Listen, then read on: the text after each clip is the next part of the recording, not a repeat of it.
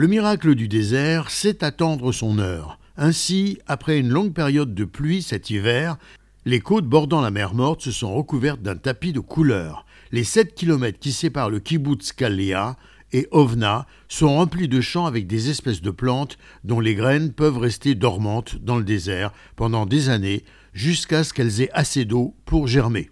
On peut voir actuellement de grandes étendues de linéaires communes mauves, jaunes ou blanches, des oseilles aux fleurs roses et décorées de points orange, des Aharonsonia de Faktorovski jaunes, des mignonnettes blanches, les coquelicots sont également au rendez-vous, très présents. La Aharonsonia de Faktorovski est appelée en l'honneur du botaniste et agronome Aaron Aronson, connu pour avoir découvert l'un des ancêtres sauvages du blé amidonnier, également appelé épeautre, en 1906, dans ce qu'était alors la Palestine ottomane. L'oseille est comestible, mais attention, seulement en très petite quantité.